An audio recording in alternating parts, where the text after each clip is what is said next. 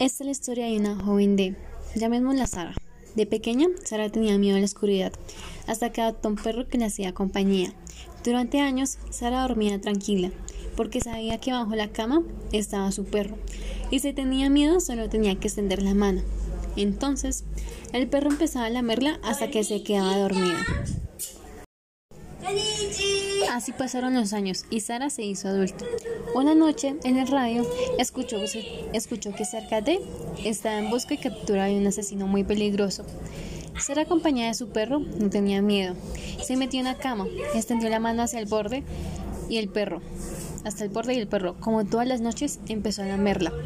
Durmió del tirón y al despertar se sorprendió que el perro no se hubiera cansado de lamerle la mano en toda la noche o eso creía. Al abrir los ojos, encontró el perro muerto sobre el suelo de la habitación.